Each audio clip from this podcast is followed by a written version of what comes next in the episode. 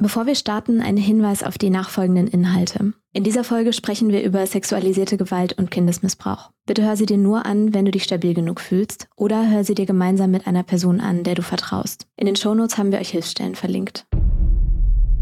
Es sind die größten Missbrauchsprozesse der deutschen Rechtsgeschichte, die Wormser-Prozesse. Sie werden mehr als zwei Jahre dauern. In dieser Zeit werden 25 Personen vor Gericht stehen. Die Vorwürfe? Sexueller Missbrauch von insgesamt 16 Kindern. Am Ende dieser Prozesse werden alle Angeklagten freigesprochen. Der Richter wird bei ihnen sogar um Entschuldigung bitten. Die Prozesse, das wissen wir heute, hätten so niemals stattfinden dürfen. Was ist da passiert? Wie konnten 25 Personen unschuldig vor Gericht und mehr als zwei Jahre in Untersuchungshaft landen? Und wie konnten die falschen Anschuldigungen am Ende dann doch aufgedeckt werden? Dazu sprechen wir heute auch mit jemandem, der daran maßgeblich beteiligt war, nämlich mit dem Gutachter Max Steller.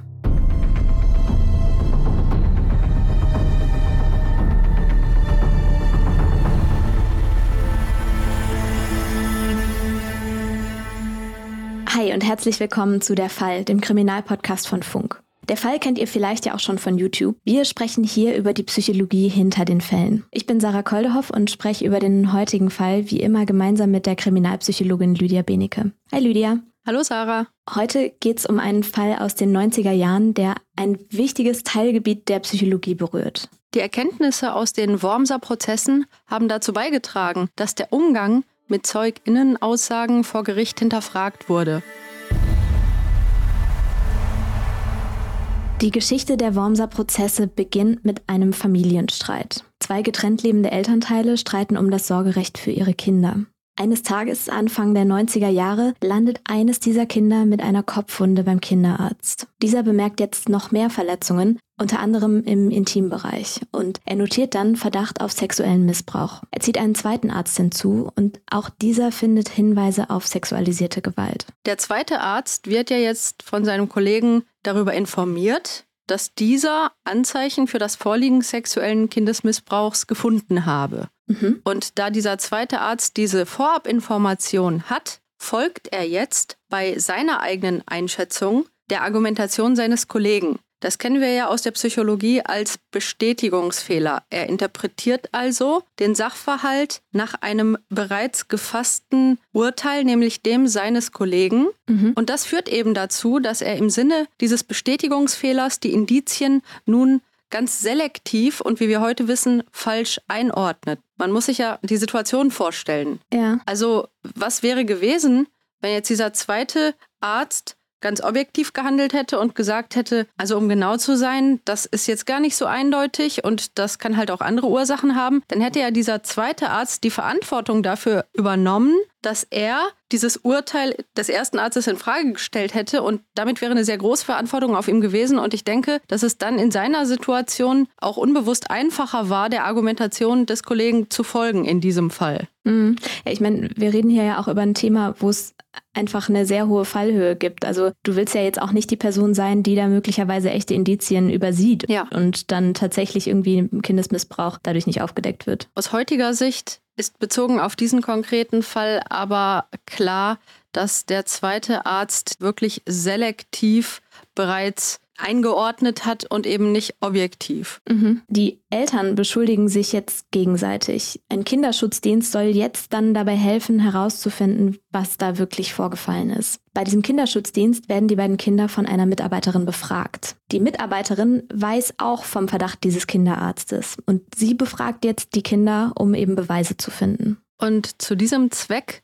verwendet sie einige Methoden, die aus heutiger wissenschaftlicher Sicht auf jeden Fall als falsch anzusehen sind, weil diese Methoden die Wahrscheinlichkeit für Aussagen, die nicht erlebnisbasiert sind, einfach deutlich erhöhen. Das weiß man eben heute. Mhm. Und ein Beispiel ist eben, dass sie anatomisch korrekte Puppen verwendet hat. Und das sind Puppen, die Geschlechtsmerkmale wie einen Penis oder eine Vagina aufweisen. Und diese Kinder spielten dann mit den Puppen und diese Mitarbeiterin hat dann bereits nach ihrer vorgefassten Meinung, dass hier sicherlich Missbrauch vorliegen würde und sie den jetzt belegen müsse, hat sie dann dieses Spiel auch angeleitet. Hm.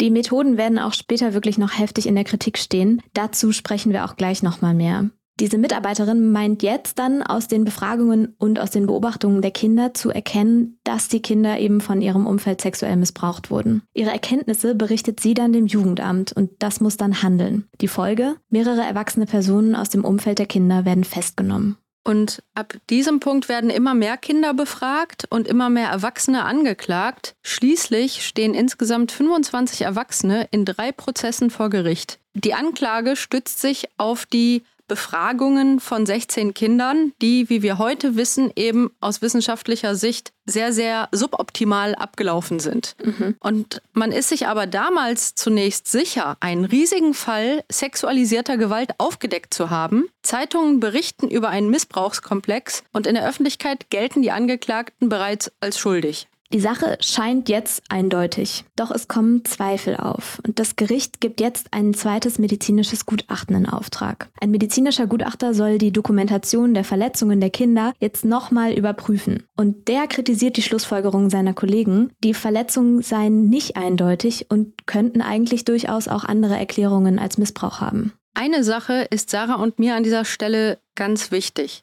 Kindesmissbrauch muss ernst genommen und Opfern muss geglaubt werden, Gibt es Anschuldigungen von Missbrauch, muss diesem Vorwurf immer nachgegangen werden.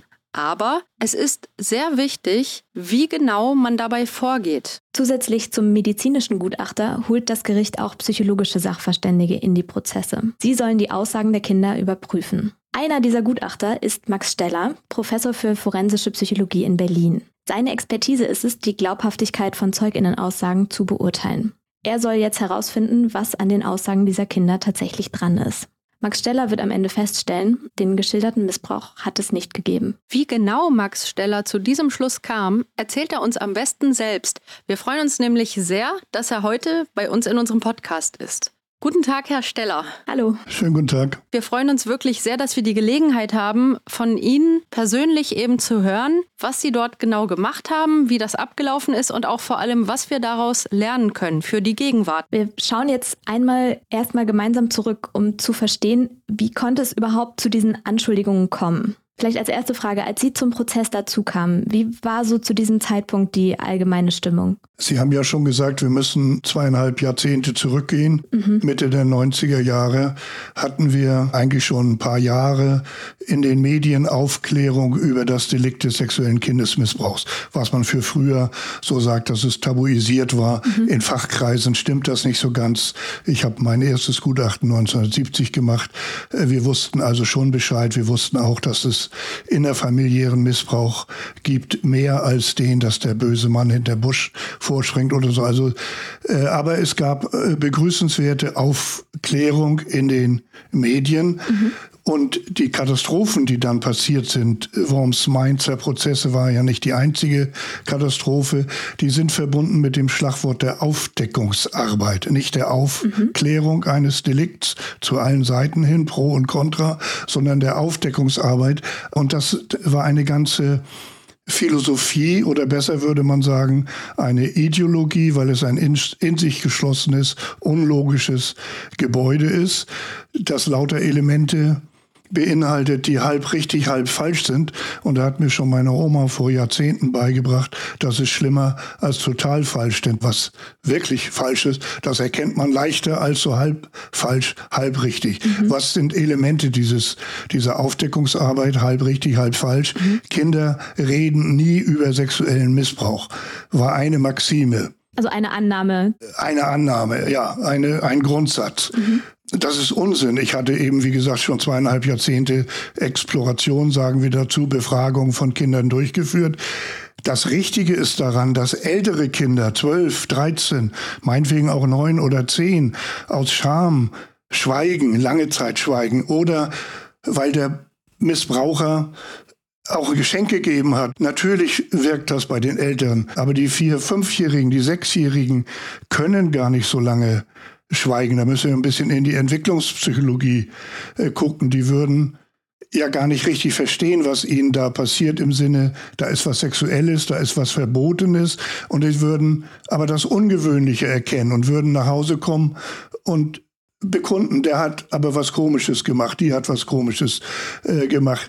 Lügen äh, ist eine höhere Stufe als Verschweigen, aber Verschweigen ist ja schon eine, eine erste Stufe der Irreführung meines Gegenübers. Und das entwickelt sich erst im Laufe der Zeit. Das mhm. können die Kleinen nicht. Das weiß eigentlich jeder aus dem Umgang mit den Kindern. Das heißt, diese Aufdeckungsarbeit ähm, geht von diesem Grundsatz aus, ähm, man muss das irgendwie aus den Kindern dann rausbekommen, weil sie ja von alleine dann nicht drüber sprechen. Das zweite Schlagwort, das ich dann einführen möchte, ähm, ist es äh, dann dieses zur Sprache verhelfen. Die können nicht darüber reden, also müssen wir ihnen zur Sprache verhelfen. Und da wurden alle möglichen Dinge äh, propagiert, äh, die aus heutiger Sicht Hanebüchen äh, sind. Bis hin als Befrager rückwärts zur Tür reingehen, damit man die Kinder nicht so erschrickt. Ich glaube, die erschrecken sich dann mehr. Mhm. Bis hin zu so absurden Dingen wie, äh, ich muss in sexualisierter Sprache sprechen, damit das Kind merkt, so kannst du jetzt auch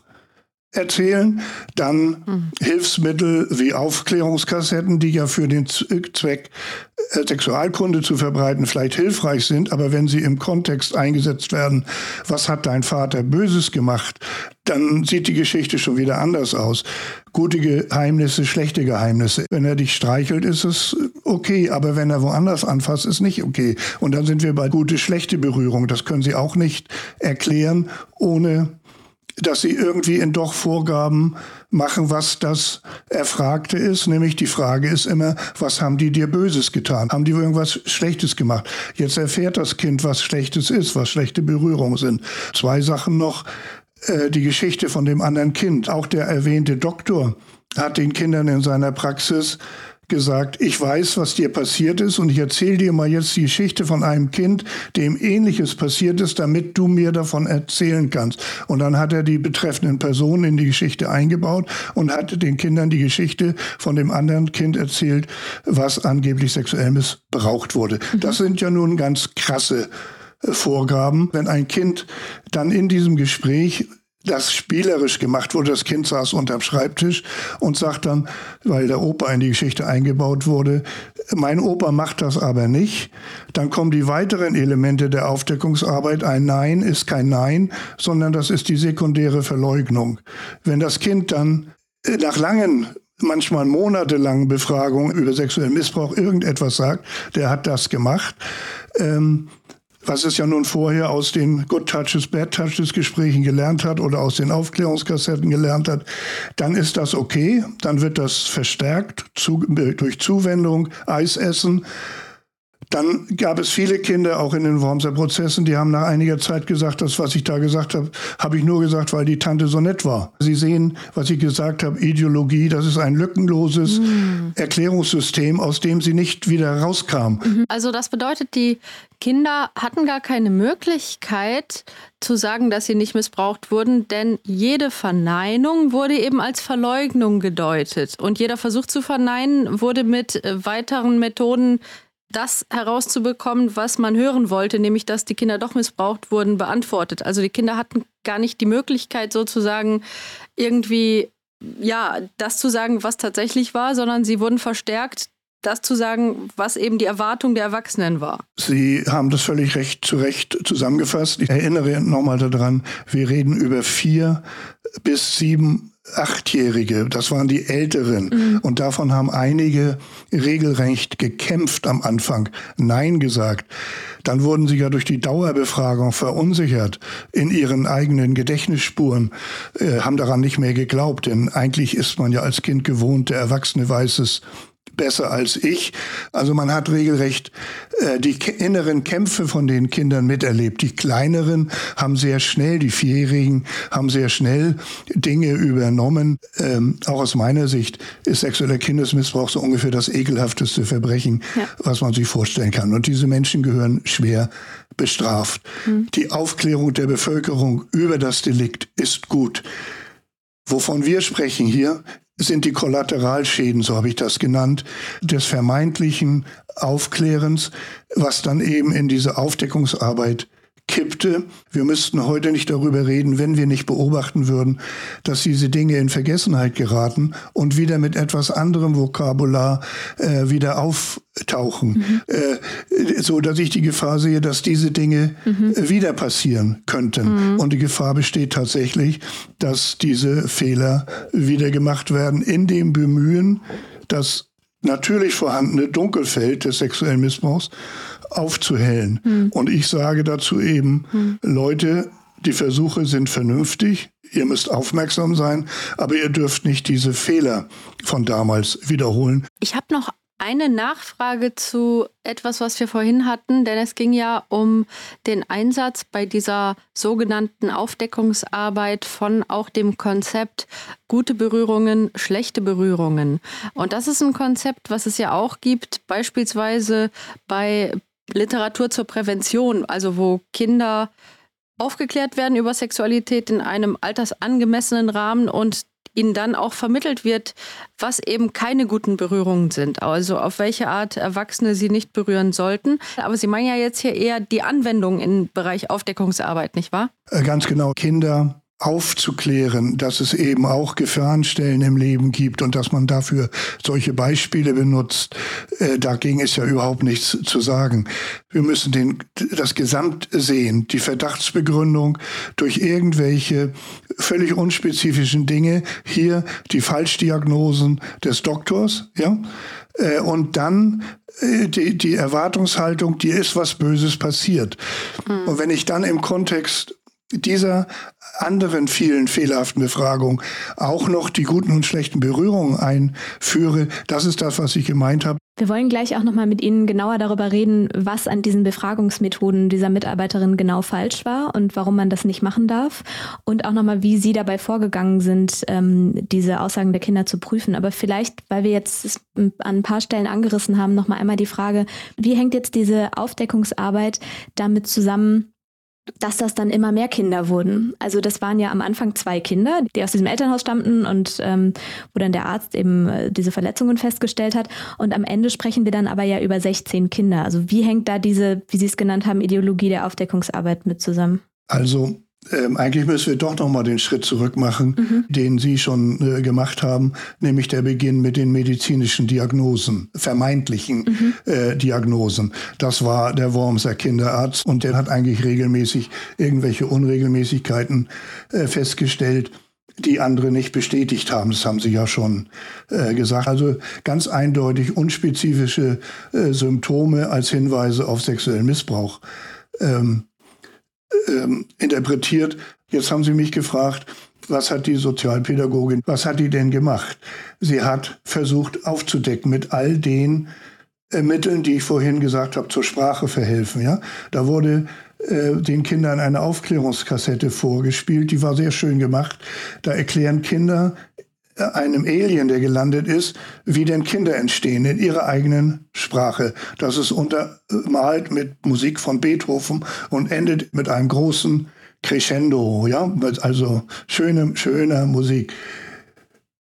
Die Fünfjährige, die das sich anhören sollte, musste, konnte, durfte, hat mit großen Augen zugehört, als diese Musik dort erklang.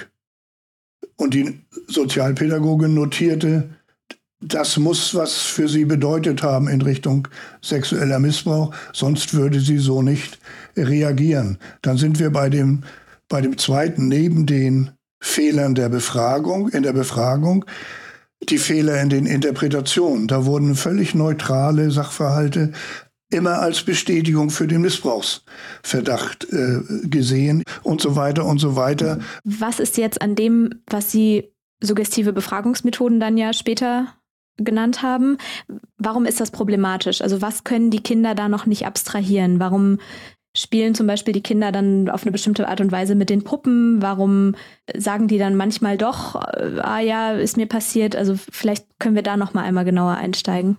Also das, äh, das Stichwort, was dann hierher gehört in die falschen Befragungen, ist das, das Stichwort der Suggestion. Mhm. Äh, und da haben wir die aktive und die passive Suggestion. Also die aktive Suggestion sind die falschen Befragungsmethoden und die passive Seite ist auf der Seite der Kinder. Und da ist die Unsicherheit gegenüber der Autorität Erwachsener. Das ist ja nicht so, dass die Kleinen auf eine falsche Frage sofort mhm. äh, umkippen und sagen, das ist mir auch passiert, sondern wir reden über Wochen und Monaten mit intensiven Vorgaben aus vielen Kanälen, nicht, nicht, nicht nur eine dumme Frage. Da haben ja viele von den Kindern gesagt, nee, ist mir nicht passiert. Also Suggestion ist die Übermittlung von Erwartungen durch eine Autoritätsperson, wenn es platte Vorgaben gibt, die Geschichte von dem anderen Kind, schlechte Berührung, dann ist es natürlich noch eine stärkere aktive Suggestion als nur die Erwartung. Aber wenn ich auch immer nur frage, was haben die Böses gemacht, die äh, Erwachsenen, oder haben sie dir äh, wehgetan? Dann sucht das Kind natürlich irgendwann nach Möglichkeiten, den Befrager zu befriedigen, wenn sie nicht durchgekommen sind, nee, der hat gar nichts Böses getan oder die hat gar nichts Böses getan. Und ähm, jetzt wird aber wiederholt gefragt. Jede Wiederholungsfrage hat die Botschaft, äh, das, was du eben gesagt hast, war falsch. Ne? Mhm. Wenn, du, wenn sie die Kleinen fragen, zwei mal zwei ist und die sagen vier und sie lange die angucken und sagen und, und den Kopf schütteln, dann kommt vielleicht der Versuch mit fünf oder drei oder so, obwohl vier richtig war. Ja? Mhm. Ähm, und so wird die Suggestion beschrieben äh, als kognitive Verunsicherung, als geistige Verunsicherung. Die wurden in ihren eigenen Erinnerungsspuren verunsichert. Nun muss man sich äh, vorstellen, als diese Befragungen stattfanden, waren einige der später Angeklagten schon inhaftiert. Also die Kinder hatten gar keinen Bezug mehr zu denen und hatten auch keine Überprüfungsmöglichkeiten mehr im Erleben mit den erwachsenen Personen, ob die nun Böses tun oder getan haben. Und nun äh, noch einmal, wir reden über Fünfjährige, Sechsjährige, die können sich an früher erinnern, aber am besten erinnern sich an kurz zurückliegende Zeit. Das Schlimme dabei ist, dass irgendwann der Punkt erreicht ist, dass die Kinder durch die vielen Wiederholungen das glauben, hm. was sie gesagt haben. Am Anfang nicht, aber irgendwann ja. Und dann leben sie in dieser falschen Vorstellung, missbraucht worden zu sein, und zwar noch von nahen Bezugspersonen. Dass das für die Entwicklung eines Kindes verheerend sein äh, kann, das kann man sich, glaube ich, leicht äh, vorstellen. Absolut, furchtbar. Und ähm, so wie ich gehört habe, haben ja auch einige der Kinder nie wieder eine gesunde Beziehung aufbauen können zu den Bezugspersonen, auch als bereits alle für unschuldig befunden wurden, die Erwachsenen. Ich glaube, die Familiensysteme wurden da nachhaltig äh, beeinflusst. Das, was Sie sagen, gilt für eine größere Zahl, Gott sei Dank nicht für alle. Und das bedeutet, ab dem Punkt, wo Sie jetzt involviert wurden in, in diesen Prozess, haben Sie ja eben wahrscheinlich vieles von dem, was Sie uns jetzt hier ausgeführt haben, dort auch dann festgestellt und sicherlich auch kritisch dann dargestellt, nicht wahr? Ja, das ist ja die Aufgabe. Ich bin ja als Sachverständiger vom Gericht gefragt worden. Da war das alles ja schon gelaufen, was wir jetzt besprochen haben. Mhm. Also die ärztlichen Diagnosen waren. Jetzt ist die Anklageerhebung gewesen. Dann dauert es ein bisschen, bis die Anklage zugelassen wird. Dann wird die Hauptverhandlung eröffnet. Und in dem Moment bin ich gefragt äh, worden. Da sind wir jetzt bei äh, Frühling 1900. 95. Also dann wurde ich als Sachverständiger beauftragt und dann bekommen Sie das gesamte Material. Das waren damals 42 Bände rote Akten. Jeder Band hat ungefähr 200 bis 250 Blatt. Können Sie multiplizieren, äh, landen Sie bei 8000 Blatt. So fängt das an. Nachher waren es 12.000, 13.000 Blatt. Hm. Und dann müssen, dann müssen Sie wissen, wie solche Akten entstehen. Äh, da wird einer vernommen, da wird noch einer vernommen. Das wird alles chronologisch abgeheftet. Mhm. Also chronologisch nach den Befragungsterminen dann? Ja, nach dem Befragungstermin, nach den anfallenden, mhm. äh, die, die Aufdeckerin äh, hat äh, akribisch notiert, Tagebuch geführt, hat sie das genannt. Ja? Das war, waren viele, viele Seiten. Das wird dann irgendwann beschlagnahmt und hängt irgendwo in den Akten.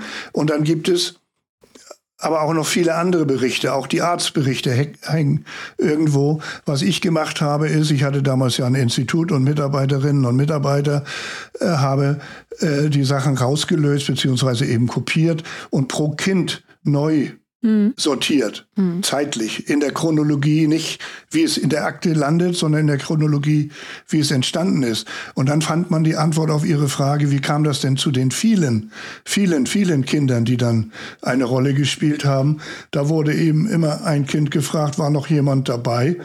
Äh, man wusste gar nicht so richtig, wobei, und dann hat das Kind Namen aus dem Umfeld des Kindes genannt. Und dann wurde wieder gegengecheckt. Aber die Kinder haben einfach Namen genannt und diese Namen waren dann wieder im Umfeld eines anderen Kindes auch zu finden. Und so kam dieser Strudel äh, zugange, dass ein Kind nach dem anderen da reingezogen äh, wurde. Und das heißt also, Sie haben sich dann die Akten angeguckt und dann nachvollzogen, vermutlich irgendwie in so einem graduellen Prozess, dass das so tatsächlich eigentlich nicht passiert sein konnte. Ja, als ich da hingefahren bin in die erste Hauptverhandlung, nachdem ich diese, glaube damals 6000 oder schon 8000 Blatt zugeschickt bekommen habe, das äh, hauptsächliche Kind aus den Worms 3, als das vernommen wurde, da war ich dann auch dort. Und bis dahin hatte ich natürlich schon ähm, die relevanten Informationen über die Entstehung der Aussagen dieses Kindes äh, gelesen. Und da gab es immer noch äh, viele Dinge, die ein äh, denken ließen, das kann auch was äh, dran sein. Also ich bin keineswegs dahin gefahren und wusste, das ist alles Unsinn. Äh, richtig klar ist mir das ja tatsächlich so in der Bearbeitung Weihnachten 95, 96. und ich musste ein vorläufiges Gutachten im Januar 96 erstatten. Da ist mir eigentlich klar geworden, dass mindestens in Bezug auf dieses Kind äh, das so nicht gewesen sein kann. Nun müssen Sie dran denken, da waren ja noch 15 andere Kinder. Vielleicht darf ich das äh, auch noch jetzt ergänzen, weil es mir die Erinnerung gerade kommt. Ähm, nach den Kinderaussagen, die wir gehört haben, in Worms 3, in dem Verfahren, in dem ich saß, war die Sache noch keineswegs so klar, denn Rudimente von ihren früheren Aussagen haben die Kinder wiederholt. Sie haben sich aber auch fürchterlich widersprochen und äh, vor allen Dingen gab es Widersprüche zwischen den Kindern untereinander, wenn sie eigentlich gemeinsam beteiligt gewesen sein sollten.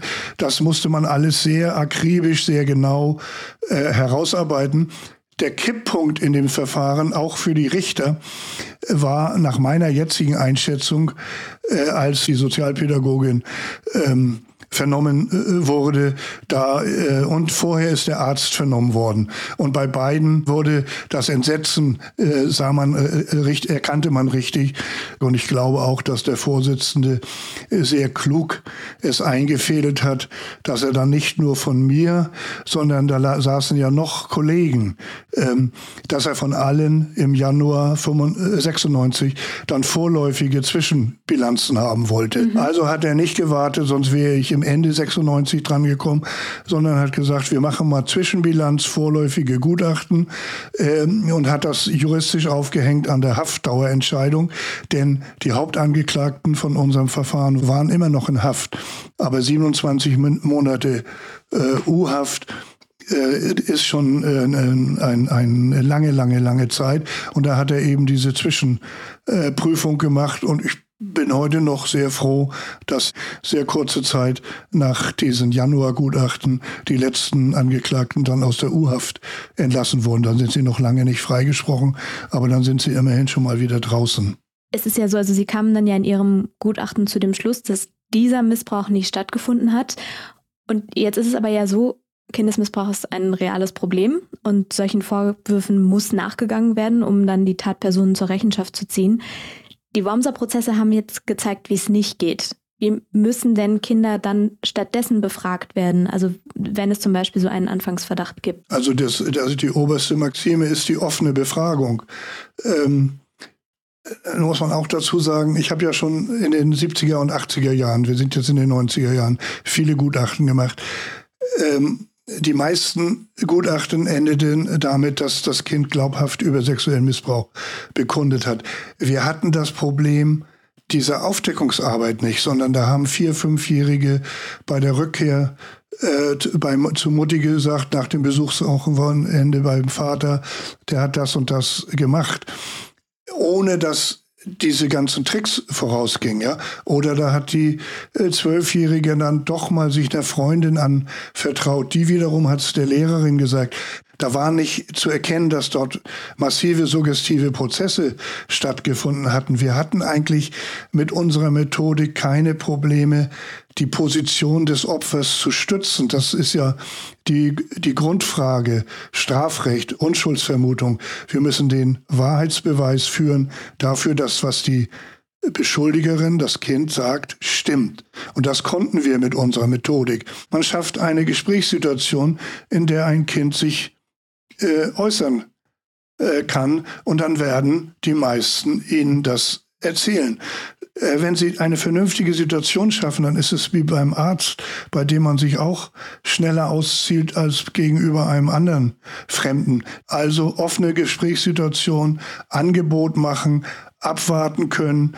An dieser Stelle würde ich gerne erwähnen, dass ich jetzt auch als Vorbereitung auf unseren heutigen Podcast nochmal geschaut habe, wie die aktuelle Literatur beispielsweise bezogen auf die Polizeiarbeit ist. Und ich habe da in ein aktuelles Buch geschaut, Vernehmungs- und Aussagepsychologie für Polizeistudium und Praxis, wo korrekterweise das, was wir hier besprechen, wie also eine seriöse Arbeit bezogen auf Befragungen von Kindern aussieht, aber wie auch eben unseriöse Arbeit aussehen würde, was also zu vermeiden ist, so wie suggestive Methoden. Das steht da drin. Also das fand ich schon mal positiv, dass offensichtlich auch gerade im Bereich Polizeiarbeit diese Erkenntnisse auch durchaus vermittelt werden und dann entsprechend man auch davon ausgehen sollte, dass die auch so verwendet werden. Also ich, ich nehme das mal als eine Möglichkeit zu ergänzen, äh, äh, dass wir zum Beispiel immer äh, Audioaufnahmen gemacht haben. Wir konnten uns also auch selbst kontrollieren, haben wir was vorgegeben oder nicht. Und dann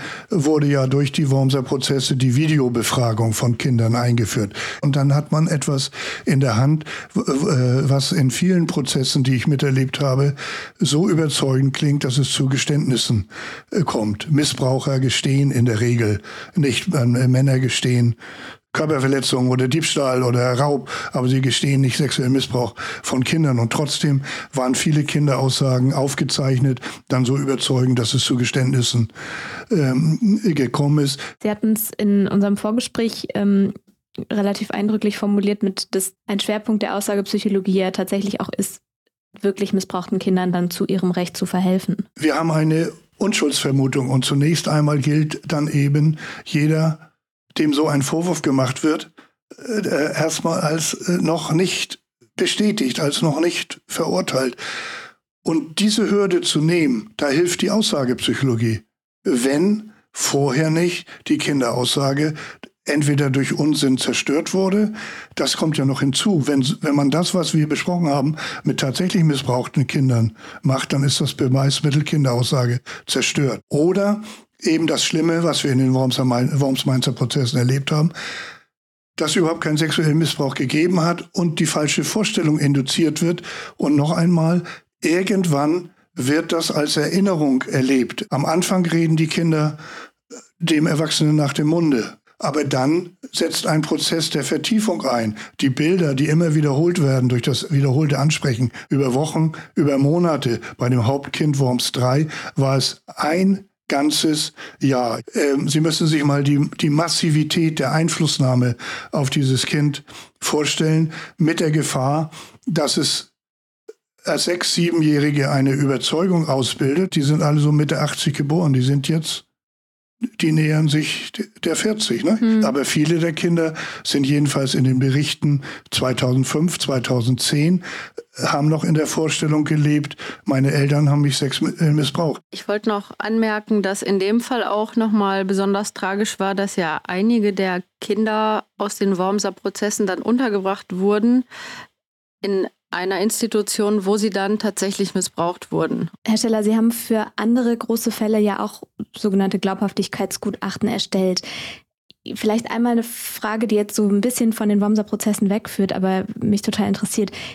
Wie erkennt man denn jetzt genau, ob jemand Ihnen die Wahrheit erzählt? Also wissen Sie zum Beispiel, wenn Ihre Frau Ihnen gegenüber sitzt, ob die sie gerade anlügt oder wie erkennt man sowas? Also wir sprechen über die professionelle Glaubhaftigkeitsbegutachtung. Das wissenschaftliche Gebiet dahinter heißt Aussagepsychologie. Warum? Äh, schlichtweg, weil man sich auf das Gesagte, auf die Aussage konzentriert. Und das darf aber nicht damit verwechselt werden, dass es alleine um den Inhalt geht. Um den geht es auch. Aber es geht vor allen Dingen äh, um das Zustandekommen der Aussage. Deswegen die Kritik der Aufdeckungsarbeit, ne? Mhm. des suggestiven Hinführens. Also Inhalt einer Aussage, Aussage Entstehungsgeschichte und weitere Entwicklung. Und das Ganze müssen Sie natürlich beziehen auf die Person. Äh, die Vierjährige hat, ist eine andere Bezugsgröße als die 20-jährige Erfahrene. Also diese drei Elemente Person, Inhalt, Aussage, Geschichte setzen wir ineinander in Beziehung. Und leider wird die Inhaltsanalyse mit dem Schlagwort Realkennzeichenanalyse, also so Merkmale für den Erlebnisgehalt, äh, oft als gesamte Methode verkürzt. Das funktioniert nicht. Also wenn ich Ihnen jetzt aber sage, dass wir empirische das heißt also wissenschaftliche Befunde haben, dass eine wahre, eine erlebnisbegründete Aussage eine andere Gestalt hat, dann müssen Sie das natürlich immer beziehen, dass das bei einer Sechsjährigen eine andere Bedeutung hat als bei einer 20-Jährigen. Also immer diesen Bezug mitdenken. Und wer etwas erlebt hat, der schildert automatisch, wenn er dieses Ereignis schildert, dass er auch dabei was gedacht und gefühlt hat. Wenn ich lüge, dann konstruiere ich etwas, dann muss ich mich auf die Sachverhaltsschilderung konzentrieren und dann wird das andere vielleicht spärlicher. Dann vielleicht noch der kleine Schritt. Die, die hohe Schule der Aussagepsychologie ist äh, zum Beispiel die Begutachtung von Geständnis und Geständniswiderruf. Das ist auch ein hochspannendes Gebiet. Äh, Menschen gestehen manchmal fälschlich auch Kapitaldelikte. Und die Aussagepsychologie kann auch sehr hilfreich sein beim Vergleich der Entstehung von wahren und falschen äh, Geständnissen. Hm. Und dazu wollte ich sagen, dass ich ja in meinem Job, äh, wo ich recht viele Urteile und teilweise dann auch äh, viele weitere Dokumente, wie beispielsweise Begutachtungen, die dann eine Rolle spielten für die Urteile lese und in dem Bereich der Sexualdelikte, in dem ich ja auch arbeite, nämlich mit denjenigen, die die Taten begangen haben, da habe ich sehr viele Urteile in all den Jahren gesehen, die auf einem guten, fundierten aussagepsychologischen Gutachten basierten, das dann wirklich zu der Verurteilung der Person geführt hat. Also ich sehe dann tatsächlich in meiner Arbeit, weil ich mit den verurteilten Menschen arbeite, häufig die Ergebnisse der Aussagepsychologie, die dann zu der Verurteilung einer Person führen, die eine Tat begangen hat. Ihre Erkenntnisse haben den Verlauf der Wormser Prozesse maßgeblich beeinflusst. Die Angeklagten werden freigesprochen. Der Vorsitzende Richter sagt, den Wormser Massenmissbrauch hat es nie gegeben und bittet bei den Angeklagten um Entschuldigung. Wie haben die Wormser-Prozesse, die Aussagepsychologie denn verändert? Können Sie uns das schildern?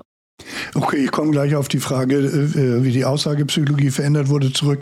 Vorher kurz, ich war nicht der Einzige. Nicht? Wir hatten drei Prozesse und wir hatten in allen drei Prozessen einen sogenannten Zweitgutachter. Aber durch diesen Trick des Vorsitzenden Richters vorgezogene vorläufige Gutachten war ich der, vielleicht der früheste und damit schiebt man mir diese Weichenstellung oft zu. Aber ich war nochmal nicht der Einzige und wir haben unabhängig voneinander gegutachtet. Wir haben nicht mal miteinander gesprochen. Wie hat sich die Aussagepsychologie verändert?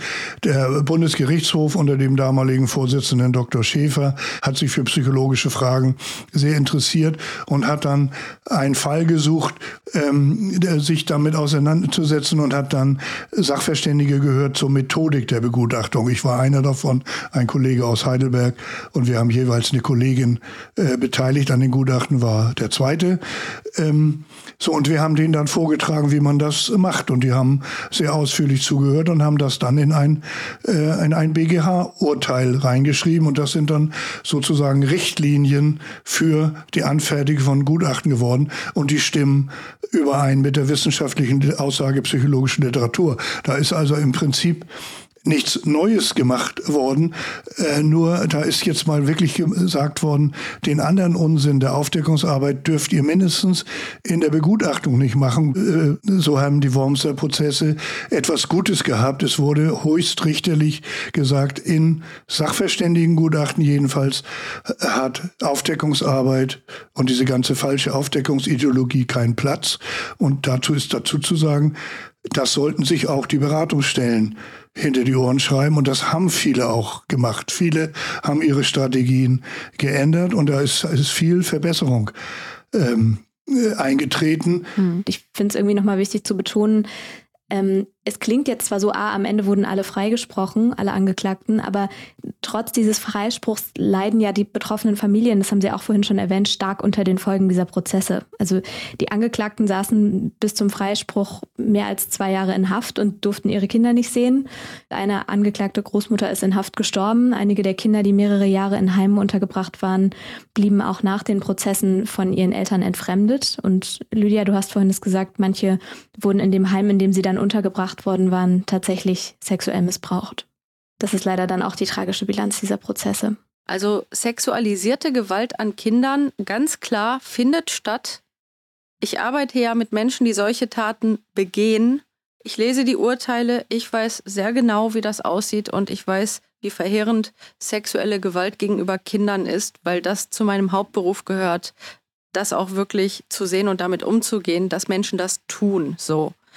Das ist die traurige Realität und absolut niemand will das in Frage stellen, dass immer noch Kinder missbraucht werden und dass man weiter dagegen vorgehen muss und dass man auch möglichst verhindern muss, dass Kinder in Zukunft missbraucht werden.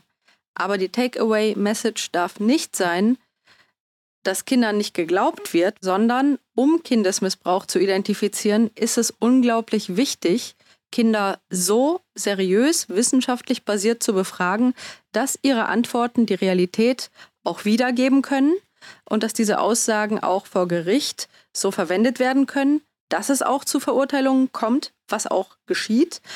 Und das Resultat seriöser Befragungen und einer guten Glaubhaftigkeitsbegutachtung ist also, dass Menschen, die Kinder missbrauchen, auch verurteilt werden, ganz klar. Aber gleichzeitig, und das ist eben auch wichtig zu sagen, wird verhindert, dass Menschen, wie bei den Wormser-Prozessen, auf der Grundlage fehlerhafter Befragungsmethoden und nicht seriöser Gutachten massiv geschädigt werden. Denn auch das darf natürlich niemals passieren.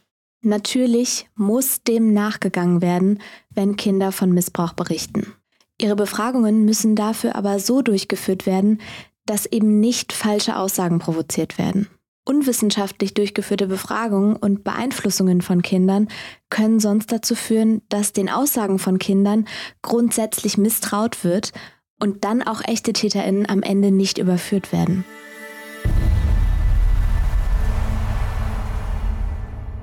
In der nächsten Folge geht es um ein Phänomen, das besonders schockiert wenn Mütter ihre Kinder töten. Wir schauen hinter die Motive dieser Täterinnen. Das war ein Podcast von Funk, von ARD und ZDF. Wenn euch unser Podcast gefällt, lasst uns gerne eine Bewertung da und abonniert den Kanal, um keine Folge mehr zu verpassen. Darüber freuen wir uns sehr. Auf dem Der Fall YouTube-Kanal findet ihr außerdem noch weitere Folgen aus der Reihe Der Fall. Falls ihr Fragen habt, findet ihr dort auch den Community-Tab, unter dem ihr uns erreicht. Oder ihr schreibt uns einfach eine Mail unter derfall.funk.net. Für heute war es das von uns.